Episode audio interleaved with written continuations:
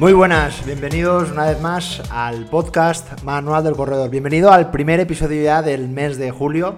Espero que estés continuando con estos entrenamientos. Eh, ya sabes, eh, estamos en la época difícil, pero seguro que eres fuerte, seguro que eres constante y estás luchando ahí con estas altas temperaturas para que salgan eh, esos entrenamientos día tras día tras día para, por supuesto, cuando vengan estos objetivos, me imagino, ¿no? Para otoño e invierno, estés totalmente listo y preparado para, para la batalla, ¿no? Como te decía. Bueno, antes de empezar con el contenido del programa, a mí me gusta siempre en la introducción hablar un poco de cómo van eh, mis entrenamientos. La verdad que muy bien, todo dentro de, la normalidad de la pretemporada, lo dicho, pasando un poco de calor, eh, levantándonos a primera hora de la mañana para hacer esos entrenamientos en ayunas, eh, mucha bici, mucha fuerza, muchísima fuerza, muchísima movilidad también.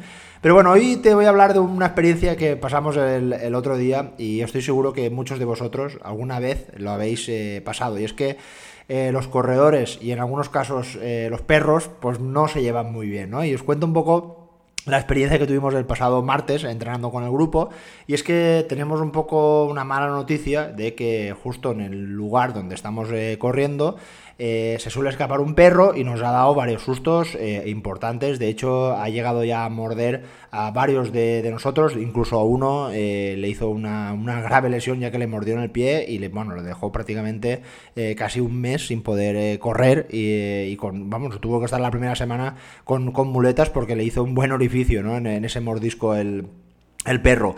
La verdad es que, bueno, el, lógicamente el dueño estuvo denunciado por estas personas que, lógicamente, no, pueden... Eh, es, un perro, vamos a decir, de, de alguna raza pues más peligrosa o estas, estas razas que son un poco más agresivas, podríamos decir. Pero bueno, como yo no entiendo mucho de esto, pero sé que algunas veces dicen que no hay razas peligrosas, sino los que son peligrosos son los, son los dueños, ¿no? Y aquí es un poco la, la impotencia de lo que voy a contar, ya que, bueno, pues hacía tiempo que no pasábamos por ese lugar porque justo el mes pasado tuvimos estos sustos con varios corredores que algunos de ellos, como te digo, sí que les eh, intentó morder, pero al final no, no, no les mordieron, pero lógicamente al final sí que denunciaron al, propietario de este, de este animal porque eh, eso no puede ocurrir, lógicamente.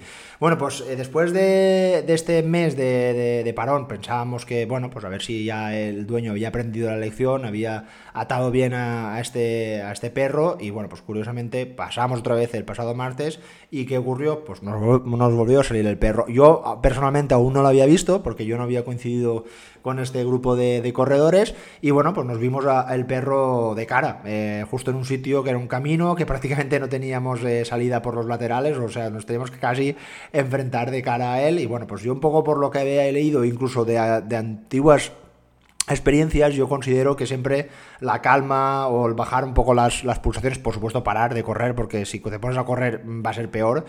Eh, bueno, pues hicimos eso, eh, paramos, pues nos pusimos a caminar, el animal pasó mm, justamente por nuestro lado, nos, nos quedó así un poco mirando y continuó la, marcha, pero claro, imaginaros el susto ¿no? de saber que, el perro era ese, porque uno de los corredores que sí que ya había tenido un susto anteriormente lo reconoció enseguida.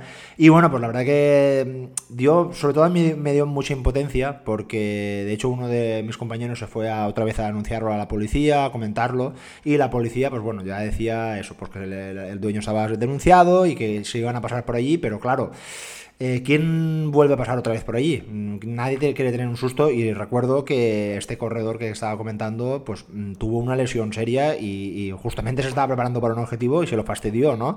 Eh, por supuesto a nivel de, del susto y a nivel de que es una persona que tuvo que estar dos semanas de baja eh, y es una cosa más seria de la, de la que parece y por supuesto, por supuesto, tener en cuenta de que lo menos creo yo es la seguridad de, las personas. Yo siempre pienso, imaginaros que vamos con un niño pequeño y el perro se vuelve agresivo, que ha pasado, han habido casos. Y bueno, pues eso, comentarte un poco la, sensación de impotencia de no poder eh, volver a pasar por allí. Vamos a dejar de pasar por ese lugar, tendremos que cambiar la ruta porque, pues bueno, pues no sé si es culpa de la justicia, no sé si es culpa del dueño. El perro para mí no tenía culpa porque al final es un animal y él va un poco por, por impulsos, eh, pero sí, ¿no? Da un poco de, de rabia e impotencia el no poder pasar por el lugar de entrenamiento que hemos estado pasando durante años, no, no meses, años. Es un sitio muy tranquilo, que nos gusta pasar por allí y es una lástima ¿no? que personas irresponsables que no sepan o tengan la capacidad de atar a su perro, porque si es un perro agresivo, pues, mm, pues es lo que hay, hay que atarlo o tomar otras eh, decisiones, que eso ya es cuestión de, del dueño y como te digo, de la, de la justicia. Pero nada, simplemente quería eh, contaros esta experiencia y espero que, em, estoy seguro que muchos de, vosotros alguna vez habéis tenido un caso parecido, algún susto parecido, incluso alguna mordida de, algún perro. Mm, yo repito, por lo que he leído, algunos trucos, como por ejemplo eso, bajar eh, pulsaciones, eh, ponerse a caminar, no mirarlo a los ojos porque es como que lo estás desafiando, sino justamente pues un poco mirarlo de reojo, bajar, sobre todo eh, mostrar mucha tranquilidad y que el perro, sobre todo, como te diga, que baje él también las, las pulsaciones. Ahora sí, vamos con el contenido de correr, que es lo que nos interesa.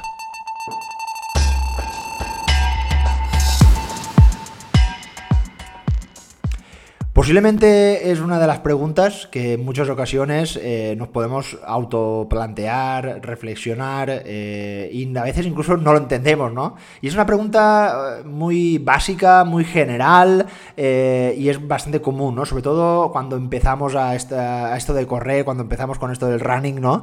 Y no entendemos que por qué nos fatigamos, por qué nos cansamos, por qué no podemos continuar con ese ritmo o incluso por qué tenemos que parar a veces porque ya básicamente eh, nuestra energía o nuestro cuerpo ya nos dice basta, stop y a veces pues no entendemos eh, lo, que, lo que ocurre. Em, hoy vamos a ir desde un punto de vista diferente. Hoy nos vamos a ir eh, a un lugar muy, muy, muy interior eh, a nosotros, de, nuestro cuerpo, mejor dicho.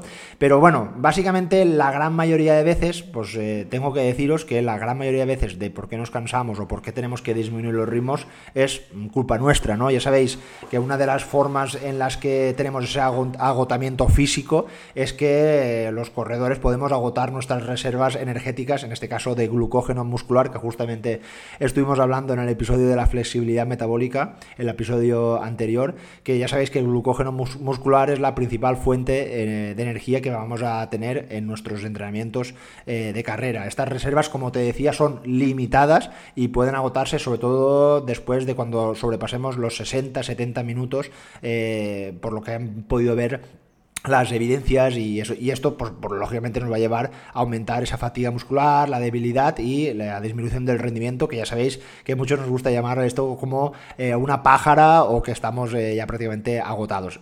Esto lo podríamos denominar como una de las partes del agotamiento que solemos tener. También por ejemplo puede afectar ahora en verano la deshidratación y es que especialmente ahora que tenemos un clima cálido con temperaturas más altas eh, los corredores perdemos muchos líquidos a través de la sudoración y se establece que la deshidratación va a tener un impacto totalmente negativo en el rendimiento y también en la salud de muchos corredores. De hecho, este fin de semana eh, muchos corredores me decían, oye, mm, he padecido mucho, he notado como la parte final eh, bajaba mucho mi rendimiento y es que se ha observado que tan solo una pérdida del peso corporal del 2% de, a la deshidratación va a afectar totalmente al rendimiento ya la termorregulación que tenemos en nuestro organismo. Así que esto va a ser totalmente clave e importante justo en estas semanas, que básicamente va a ser uno de los principales problemas donde vamos a notar por qué tenemos que parar, por qué tenemos que eh, rebajar esos ritmos, pues posiblemente porque hay una deshidratación. ¿no? Repito que justamente lo he podido ver en, eh, en estas últimas eh, carreras. Luego, pues básicamente también podemos tener aspectos musculares como las propias lesiones o dolores musculares como los calambres, distensiones, algunas inflamaciones como la tendinitis, ¿no? que son muy comunes en los corredores, especialmente en estos entrenamientos eh, más largas, ¿no? más largos. Entonces eh, es muy importante que el resultado de un entrenamiento inadecuado o la falta de fortaleza muscular en, por varios desequilibrios musculares eh, o por ejemplo también un aumento muy repentino de la carga del entrenamiento, que esto es uno de los mm, problemas que podemos encontrar por ejemplo en septiembre, donde muchos han estado en la hamaca o en la playa en julio y agosto y en septiembre se vuelven locos y se ponen a entrenar como locos. Bueno, pues esto es motivo de agotamiento, esto es motivo de parar, justamente porque el sistema muscular o articular les está diciendo, oye, mm, basta, ¿no? Y luego también tenemos eh, los problemas digestivos o problemas gastrointestinales, que justamente eh, también eh, este último fin de semana han aparecido en muchos corredores y esto va muy ligado con la deshidratación. los problemas gastrointestinales, que palabra más complicada, como esos calambres estomacales, las náuseas o incluso diarrea pueden afectar a los corredores durante los entrenamientos más largos. De hecho, hay estudios que han encontrado que aproximadamente el 30% de, de corredores de resistencia han podido llegar a tener problemas gastrointestinales durante algunas carreras, sobre todo en estas épocas más eh, veraniegas. Ya sabes que las causas eh, exactas pueden variar dependiendo de, de, las personas, pero factores como la ingesta inadecuada de alimentos antes de la carrera, por supuesto esto puede afectar, como te decía, la deshidratación o también el exceso de ritmo o la falta de del entrenamiento del sistema digestivo, pues podrían ser algunos de los problemas que podríamos encontrarnos en... Eh, en nuestro organismo al, producirse esos problemas digestivos. Como te decía, estos son algunos de los motivos de los cuales eh, nos, nos agotamos. Pero hoy, como te decía, vamos a irnos al interior de nuestras células. Hoy nos vamos a ir, a, como te decía,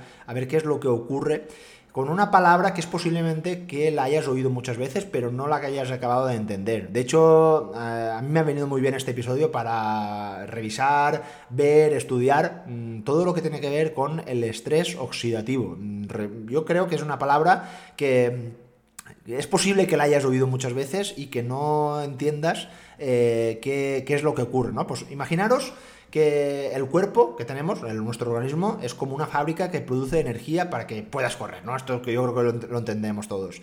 Al igual que ocurre como cualquier fábrica, este proceso de producción de energía eh, puede generar algunos subproductos no deseados. ¿no? Eh, estos subproductos no deseados, como por ejemplo podríamos imaginaros que en una, en una industria o en una fábrica, pues se producen eh, algunas chispas que podrían dañar la maquinaria, la maquinaria se podría romper o incluso tener que detener. ¿no? Pues estas chispas que estamos de, de imaginaros, no es un símil, pero un poco para que lo entiendas. Eh, en nuestro cuerpo se llaman radicales libres. Esto es posible que también te, te, suene, ¿no? Pues imagina que los radicales libres son como pequeñas moléculas inestables, un poco que tienen la intención de liarnos en nuestro cuerpo y estas eh, eh, partículas lo que justamente ellas buscan es estabilizarse robando electrones de otras moléculas cercanas. ¿no? Cuando roban un electrón, lo que va a, suceder es que esas moléculas o esas células que las tenemos para realmente, pues, por ejemplo, aportar oxígeno a nuestros músculos o a nuestra sangre, sangre la van a, a generar en un estado inestable. Y estas moléculas, a su vez, van también se pueden convertir, convertir en radicales libres. Como ves, eh, en nuestro cuerpo también tenemos eh, algunas células o algunas moléculas que quieren desestabilizarnos, ¿no? Esto puede generar una especie de reacción en cadena donde cada vez más moléculas se van a volver más inestables y dañadas.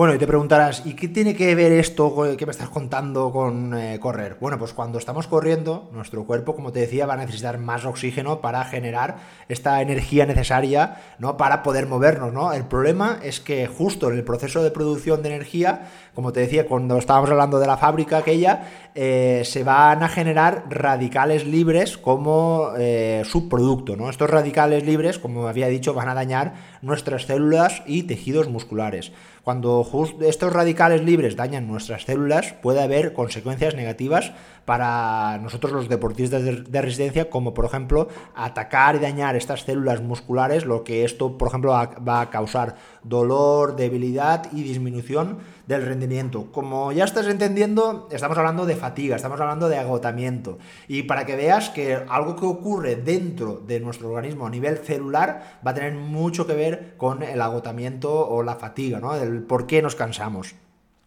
Los radicales libres justo van a, provocar una respuesta inflamatoria en el cuerpo, eh, aunque la inflamación eh, tienes que entender que también es una respuesta natural para reparar el daño. Tienes que entender la inflamación mm, aguda, es decir, de lo que ocurre cuando tú acabas de correr, recuperas y vuelves otra vez a tu estado normal. Eh, lo que sí que hay que entender que un exceso de radicales libres va a prolongar y a empeorar esta inflamación que estábamos diciendo, incluso eh, volviéndola en crónica, es decir, teniendo una inflamación crónica y lo que va, lo que va um, a pasar ¿no? es que vamos a tener peores recuperaciones y esto um, va a afectar, por supuesto, a nuestro rendimiento como corredores. El daño causado por estos radicales libres puede contribuir, como te decía, a la fatiga muscular durante el ejercicio de resistencia. Cuando estos radicales libres se acumulan, pueden agotar los antioxidantes del cuerpo. Esto es muy importante, ya que son moléculas justo que neutralizan los radicales libres. Posiblemente mm, yo creo que estas palabras te están empezando a sonar, ¿no? Antioxidantes, eh, radicales libres, yo creo que son palabras que te tienes que quedar para que entiendas un poco cuál es, qué es lo que ocurre o qué batalla eh, está a nuestro, ocurre en nuestro organismo cada vez que salimos a correr y esto es muy interesante que lo puedas eh, entender, ¿no? Así que el daño oxidativo en las células musculares va a disminuir la eficiencia y la capacidad de generar energía, lo que puede afectar negativamente, como te decía, al, al rendimiento deportivo. Así que debes de entender al estrés oxidativo como una especie de cortocircuito que se va a, ocurrir en tu fábrica, o que estábamos cuando hablábamos de aquella fábrica. Eh, así que los radicales libres van a atacar a estas células, pero si no tienes estos antioxidantes necesarios, estos radicales libres lo que van a provocar es ciertos eh, aspectos que pueden tener mucha repercusión en, eh, en, nosotros los corredores, como por ejemplo lesiones musculares, ya que vamos, el estrés oxidativo va a tener muchísima relación, ya que va a dañar las células musculares y esto va a provocar dolor muscular y como te decía, un retraso de la, recuperación, así como ocurre, como te decía, de la, de la fatiga. Pero algo que te estarás preguntando, ¿el estrés oxidativo es algo que se puede mejorar? ¿Es algo que nosotros podamos hacer algo para cambiarlo? Y bueno, pues precisamente eh, consumir una dieta equilibrada y rica en antioxidantes, recordar los antioxidantes como esos extintores de cuando ocurren estos incendios ¿no? que tenemos en nuestro eh, cuerpo, cuando realmente estamos saliendo a entrenar, a correr, estos eh, antioxidantes van a pagar eh, recordar los radicales libres, que son los que justamente van a, entorpecer todo esto, ¿no? Que tú puedes hacer algo por aumentar también esos eh, antioxidantes que estábamos hablando, que los puedes encontrar, por ejemplo, en eh, una alimentación. consumir, al consumir una dieta equilibrada y rica en antioxidantes, va a ser muy necesaria para nosotros los corredores. ¿Dónde podemos encontrar estos antioxidantes? Bueno, pues sobre todo en las frutas, en las verduras frescas, también por ejemplo podemos encontrarlo en las nueces, en las semillas y en todos los alimentos con muchos colores, vamos a decirlo así, eh, solemos encontrar estos eh, antioxidantes que van a ser totalmente necesarios para luchar, ¿no? Con recordar contra esos radicales libres.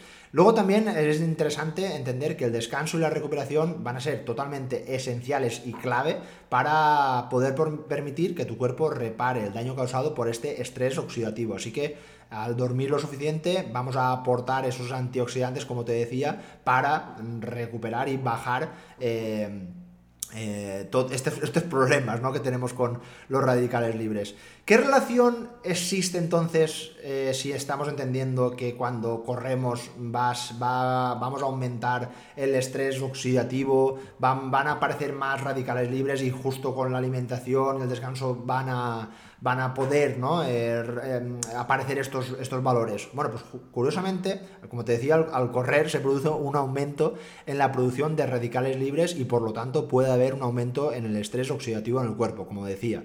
Sin embargo, es importante tener en cuenta que correr va a tener efectos muy beneficiosos sobre la reducción del estrés oxidativo, ¿no? Y esto creo que es muy importante cuando hablamos de esto de que tenemos que meter un impulso para quitarnos un poco, salir de esa zona de confort, ¿no? Que muchas veces hablamos. Cuando te ejercitas de manera regular, tu cuerpo se va a adaptar y se va a volver más eficiente, esto es muy importante, para combatir contra el estrés oxidativo. Eh, por ejemplo, podemos encontrar algunos mecanismos que a través de los cuales el running o el correr van a mejorar el estrés oxidativo. Y cuidado con esto, lo que voy a decir al correr vamos a aumentar la producción de antioxidantes endógenos, es decir, nuestro propio cuerpo va a poder producir estos antioxidantes sin la necesidad eh, tomarlos ¿no? en la nutrición, que por supuesto si los tomamos vamos a tener una mejor, eh, una, mayor cantidad de, estos antioxidantes. El ejercicio regular va a estimular la producción de estas enzimas, eh, antioxidantes que te decía en el cuerpo, y estas enzimas, como te decía, van a ser las mejores defensas contra los radicales libres que van a neutralizar y reducir el daño oxidativo. Otra de las cosas que hemos hablado en anteriores episodios es que vamos a mejorar la función mitocondrial. Y es que las mitocondrias, como sabéis, son estas estructuras celulares responsables de la producción de energía. El ejercicio aeróbico, como sabemos que es correr, va a promover, que lo hemos dicho muchas veces, la biogénesis mitocondrial. Y esto va a mejorar la eficiencia de nuestras mitocondrias, lo que va a poder reducir la producción excesiva de radicales libres durante el ejercicio y minimizar el estrés oxidativo. Así que las mitocondrias se entrenan, como puedes ver.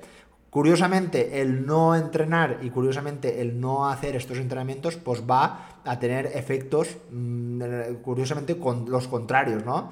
Eh, otra de las eh, causas de al salir a correr es este efecto antiinflamatorio. El ejercicio regular puede tener un efecto antiinflamatorio en nuestro organismo. Si bien el ejercicio, como decíamos anteriormente, va a desencadenar una respuesta inflamatoria aguda, justo el ejercicio regular eh, y controlado y moderado va a ayudar a regular esta inflamación más crónica y va a ocurrir todo, todo lo, contrario. Esto es importante porque el estrés oxidativo y la inflamación están estrechamente relacionados y reducir la inflamación va a tener un efecto muy positivo ante el estrés oxidativo.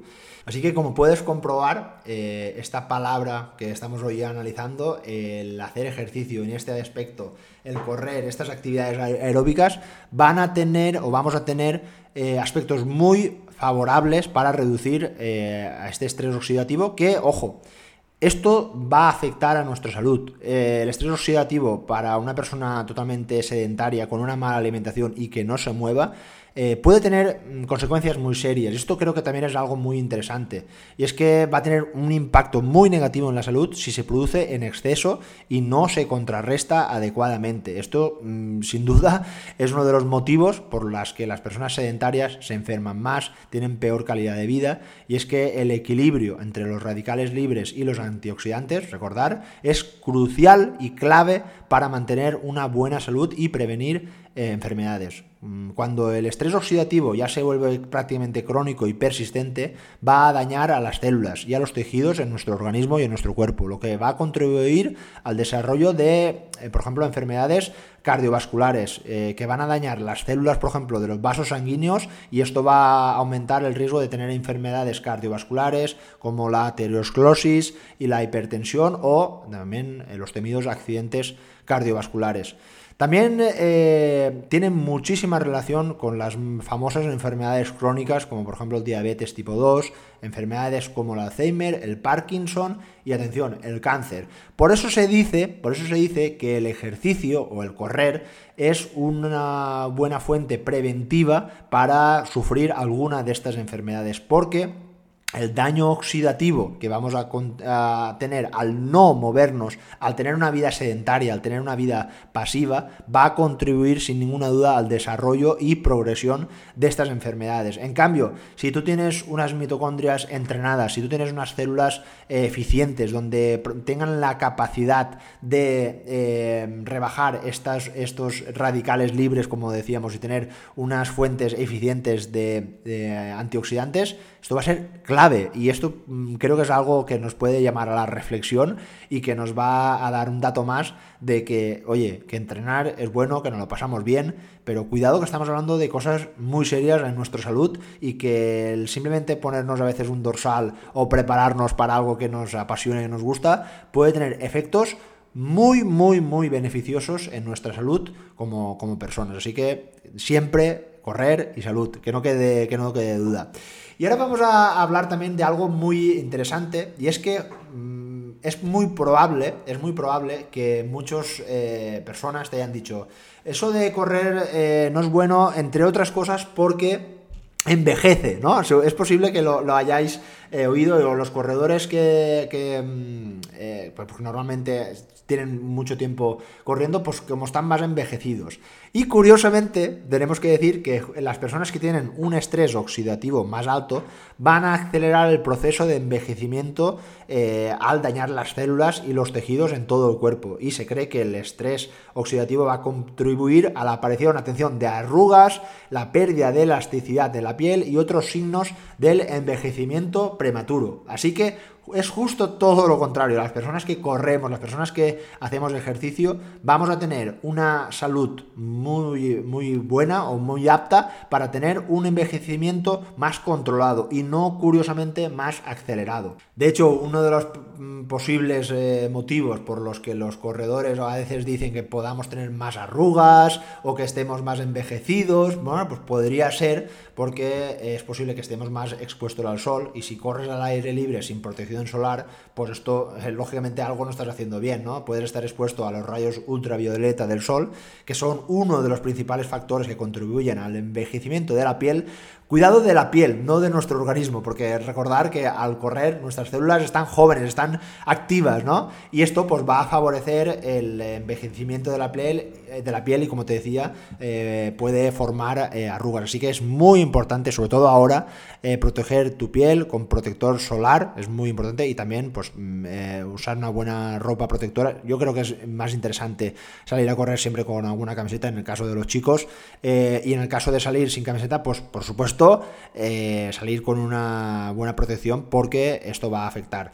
Luego también la deshidratación va a poder afectar a la salud de tu piel, eh, haciendo que se vuelva más seca y propensa a arrugas. Así que es recomendable mantener adecuadamente hidratada nuestra piel antes, durante y después de correr, mm, sobre todo con una buena hidratación corporal y también, bueno, pues sabéis que hay cremas hidratantes que en el caso de algunas personas que tengan, la, mm, la piel muy seca, pues puede ser muy recomendable. Luego también se habla de que podría haber una tensión facial repetitiva y es que al correr es posible que se produzcan movimientos faciales repetitivos, como por ejemplo el fruncimiento de cejas o apretar los ojos, que podrían, dicen, contribuir a la, aparición de estas líneas de expresión. Así que yo creo que esto es totalmente temporal y que esto se va a quitar conforme hayamos acabado nuestras carreras. Es muy normal, eh, pues posiblemente por la deshidratación, por el esfuerzo, es posible que en algunas fotos de, de algunas carreras al terminar, pues no estés, vamos a decir, lo más guapo o guapa del mundo, porque lógicamente estás con una cara de esfuerzo estás deshidratado, estás cansado y posiblemente pues no tengas la mejor, el mejor rostro para tenerla o compartirla en tus redes sociales. Pero repito, mm, un poco llevando al hilo de lo que estábamos hablando en la anterior, estamos hablando de cosas eh, agudas, es decir, que desaparecen al poco tiempo y no crónicas. Así que, muy importante, volviendo un poco al hilo de anterior, Correr no envejece, todo lo contrario, no, va, no hay ninguna relación, no hay ningún estudio que diga que los corredores van a envejecer más rápido que las otras personas, así que es muy eh, normal o muy habitual que sí que le digas a estas personas, oye, pues igual estoy un poco más moreno, estoy un poco más arrugado porque me ha dado un poco el sol y un día igual no me han puesto mucha protección pero que sepas que en mi interior, en mis células, en mi organismo, soy joven, porque mis células están adaptadas, porque las he apretado cuando las tenía que apretar, es decir, las he activado para que ellas sepan por ellas mismas luchar contra estos radicales libres, mientras que tú, que estás sentado en el sofá, estás bebiendo alcohol y estás comiendo ultraprocesados, estas eh, células lo que van a hacer es que cada vez van a tener más radicales libres y vas a tener un alto estrés oxidativo. Bueno, que quede claro. Otra de las cosas que va a afectar eh, en la diferencia entre nosotros, las personas activas, las personas eh, que, estamos corriendo con las personas sedentarias, es que va a haber una disfunción del sistema inmunológico. Y es que es bastante común que el estrés oxidativo va a tener, o va a comprometer, mejor dicho, el sistema inmunológico. Es decir, estas personas van a tener un cuerpo más débil a la hora de combatir infecciones y enfermedades. Esto va a hacer que una persona sea mucho más susceptible a enfermedades y tenga, por por supuesto, recuperaciones más lentas. ¿Qué ocurre, por ejemplo, cuando en muchas ocasiones eh, tú has acabado tu objetivo, ese maratón, esa carrera por montaña, y a las semanas o a los días incluso te has enfermado? Pues eh, es lo que ha ocurrido, es lo que, lo que ha pasado es que tu sistema inmunológico está muy dañado, estás muy débil, tienes un alto estrés oxidativo, ¿no? Podríamos decirlo así también, y eh, ahora mismo pues tu cuerpo está a otras cosas y con lo cual estás más abierto a padecer enfermedades. Pero yo también tengo que decir que una persona que tenga una buena corriente de ejercicio de manera regular, bien pautada y continua, esto lo que va a suceder es que si lo comparamos con personas sedentarias, y aquí sí que hay muchísima evidencia, estas personas activas, estas personas más sanas van a tener menor menores enfermedades a lo largo de un año natural, es decir, van a tener menos resfriados, mucho menos eh, acción o, producción de poder tener gripe y por supuesto, si recordamos en épocas anteriores, eh, el COVID, ¿no? Incluso que podíamos llegar a ver que en personas más activas o en personas más eh, eh, que nos movíamos más, las recuperaciones del COVID iban a hacer, eh, pues bueno, pues mejores recuperaciones. Esto me está, vamos, me está dando muchos recuerdos porque este era uno de los temas que hablaba en mis primeros episodios. Los primeros episodios, como estábamos en plena pandemia, que estábamos ahí con el COVID, yo me acuerdo que ya empezaba a decir, oye, que tienes que entrenar, que es uno, justo es todo lo contrario, que las personas que nos movemos vamos a tener mejores recuperaciones, y las, personas sedentarias van a tener peores, peores recuperaciones y y, sobre todo más incidencia en, tu, en, su, en su organismo. Así que bueno, ya sabes algo más sobre esto del estrés oxidativo, eh, que sepas que te, he dado un punto más para que entiendas que a veces eh, cuando empezamos a correr puede que tengamos un alto estrés oxidativo y que si hacemos las cosas bien, si hacemos las cosas bien pautadas, bien controladas y bien planificadas, es posible que nuestro cuerpo se vaya adaptando a tener estos antioxidantes, recordar, y que nuestras células estén totalmente listas, sean eficientes, sean económicas, para que podamos durante mucho tiempo poder continuar corriendo a un buen nivel y a un buen rendimiento. Esto podrás entender que no es una cosa de hoy para mañana, sino que es cuestión de tiempo, es cuestión de hacer las cosas, repito una vez más, bien pautadas y bien controladas. Y las personas que se detienen, que son muy irregulares y que no lo quieren hacer, pues deben de entender que este estrés oxidativo va a, va a aparecer con mayor fuerza en su organismo y va a tener, pues, eh, consecuencias negativas, ¿no? Así que bueno, creo que te he dado un motivo o un pensamiento eh, del por qué te agotas, del por qué te cansas a nivel celular, a nivel eh, de tu organismo. Eh, recordar que los otros motivos que te había dicho al principio son motivos un poco en el que nosotros por nosotros mismos tenemos eh, nuestra culpa, ya sabéis, empezar demasiado rápido, no comer, deshidratarnos, este tipo de, molestias musculares que van a ser algunas de las cosas que nosotros, y siempre nosotros no hay que tener la culpa ni al calor ni a que ese gel me ha sentado mal, siempre somos los responsables de que entremos en fatiga porque algo no hemos hecho bien. Así que nada, espero que te haya gustado este episodio, un poco más técnico, un poco más de células y estas cosas, que un poco de biología humana, que creo que también a veces va bien saberlo.